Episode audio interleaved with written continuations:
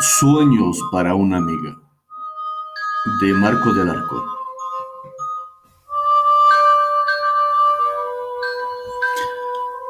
Contaré una historia real que le sucedió a una niñita de 10 años, quien vivía con su familia en un lugar llamado Guayacopoque. Por allá por donde llamábamos el Llano Grande, hoy el Deportivo. Era la número tres de entre cinco hermanos, por lo que tenía compañía mayor y menor. De cariño le llamaban Mimín. En ese entonces, ella cursaba el quinto grado de primaria.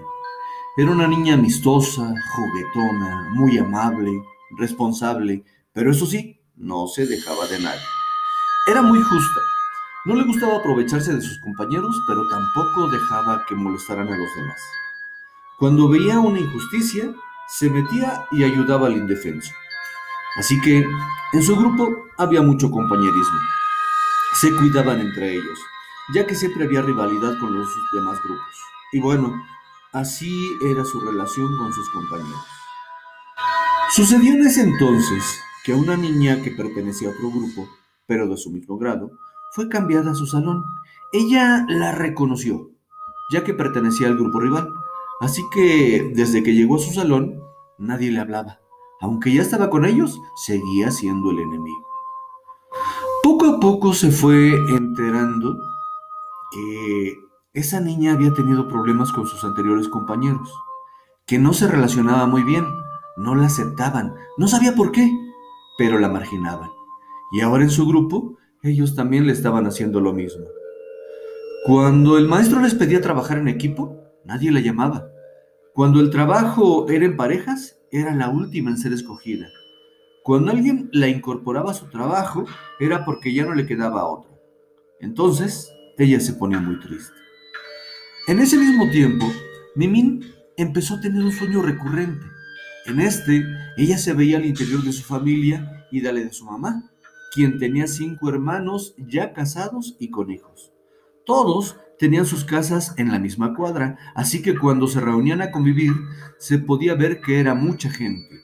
Y eso mismo veía en sus sueños, a todos sus parientes reunidos. Lo raro del sueño era que cuando estaban todos juntos, ella veía que llegaba un señor que no conocía. Alto, delgado, pelo rizado, con barba, y era muy bien recibido, como si fuera de la familia. A todos saludaba de abrazo o de beso. Cuando le ofrecían un lugar en la mesa o en la sala, él se integraba fácilmente a las actividades que se estaba realizando.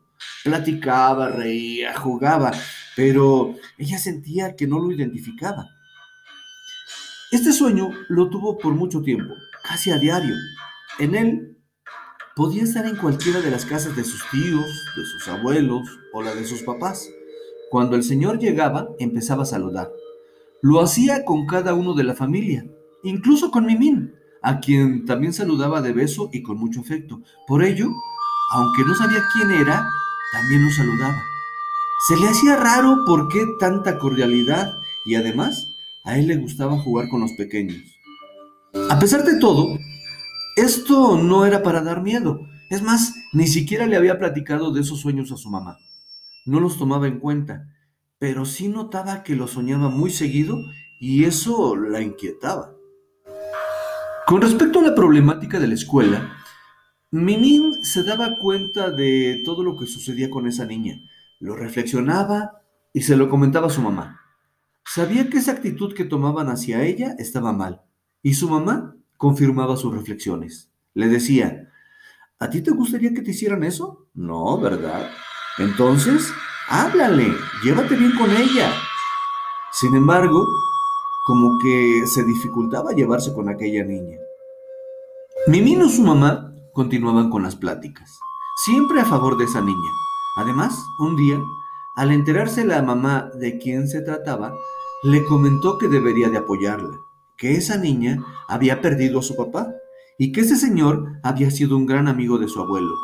Así que, viendo tantos motivos, tuvo que empezar a trabajar en provocar la aceptación entre sus compañeros. No obstante, le costaba mucho.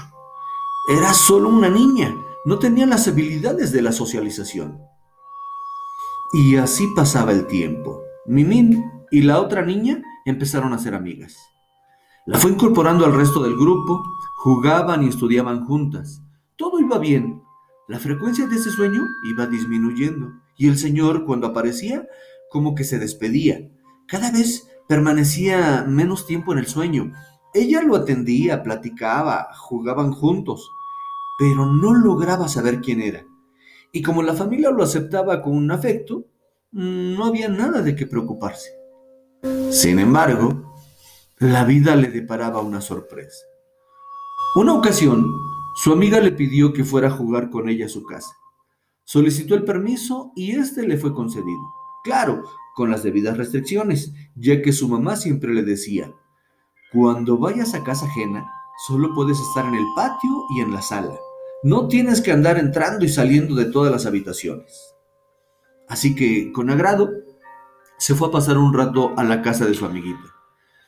La tarde transcurría muy bien, muy contentas, jugaron, brincaron, corrieron por todo el patio y un ratito en la sala, cuando de repente Mimín pidió permiso para pasar al baño y al caminar hacia él, vio colgada en la pared una gran fotografía. Era un señor de pelo rizado y barba.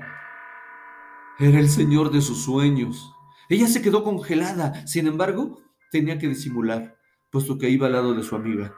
Entonces tomó aire y amablemente le preguntó, ¿quién es ese señor? A lo que su amiguita le respondió, es mi papá. Así que contuvo la respiración, continuó caminando y solo alcanzó a decir, ah, y entró al baño. No podía controlar lo que sentía. El corazón se le quería salir, no sabía lo que pasaba. Además, ya no quería seguir estando allí, por lo que al salir del baño dijo que ya tenía que regresar a su casa.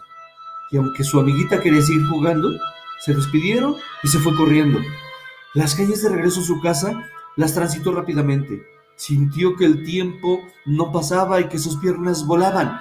Llegó corriendo a su casa, gritando, ¡Mamá, mamá! Por lo que al escuchar los gritos desesperados, su mamá salió a su encuentro diciendo, ¿qué pasa, mijita? ¿Qué tienes? La niña, muy sorprendida, la abrazó fuertemente y dijo, tengo que contarte algo. Se fueron a una de las recámaras, se sentaron cómodamente y Mimín empezó a platicarle que tiempo atrás, de manera recurrente, había tenido ese sueño en el que veía a un señor. Pero como todos lo saludaban con familiaridad y afecto, nunca le dio temor ni se le hizo importante para platicárselo pero que acababa de saber quién era ese señor y nuevamente abrazó con fuerza a su mamá. ¿Te hicieron algo? ¿Qué te pasó, hija? Nada, mamá, no me hicieron nada. Lo que pasa es que cuando estaba en la casa de mi amiga, pedí permiso para pasar al baño y en el trayecto tuve tuve que ver una fotografía de un señor. ¿Y qué crees, mamá? Era el señor de mis sueños.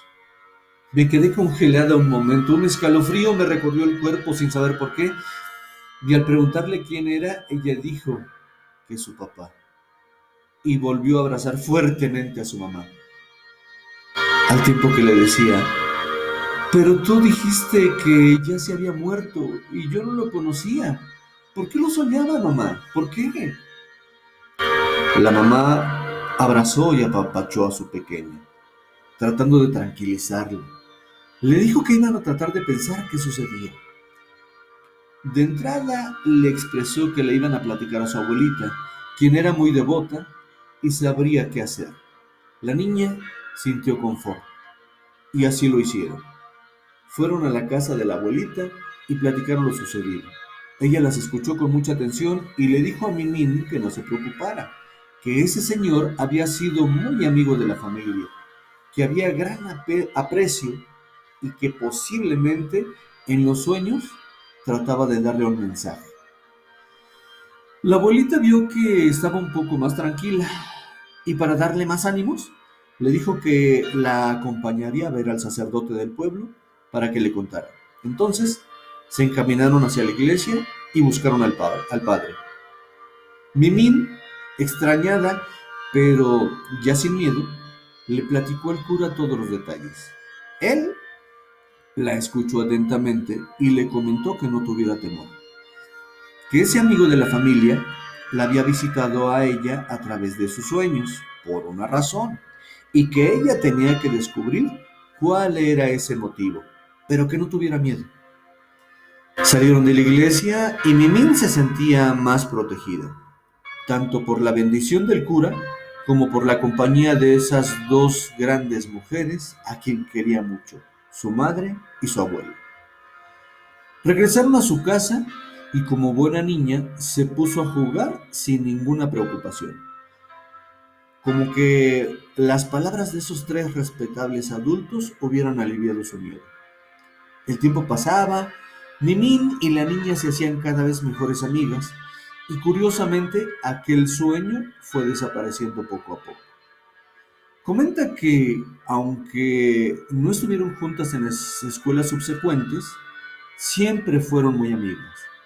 Desde la prepa, cada quien se fue por distinto camino, pero cuando se reunían, se pasaban platicando las horas, sentían que el destino las había unido. Nunca le platicó a su amiga los sueños que tuvo, ni la sorpresa que se llevó cuando vio la fotografía de su papá.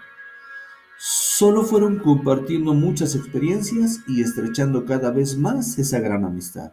Tanto que el día de la boda de Mimín tenía que estar presente su gran amigo. Ahora que el tiempo ha pasado y que esa gran amistad ha florecido, entiende por fin la presencia del Señor en sus sueños. El mensaje ha quedado claro y sin saberlo fue cumplido muy a tiempo.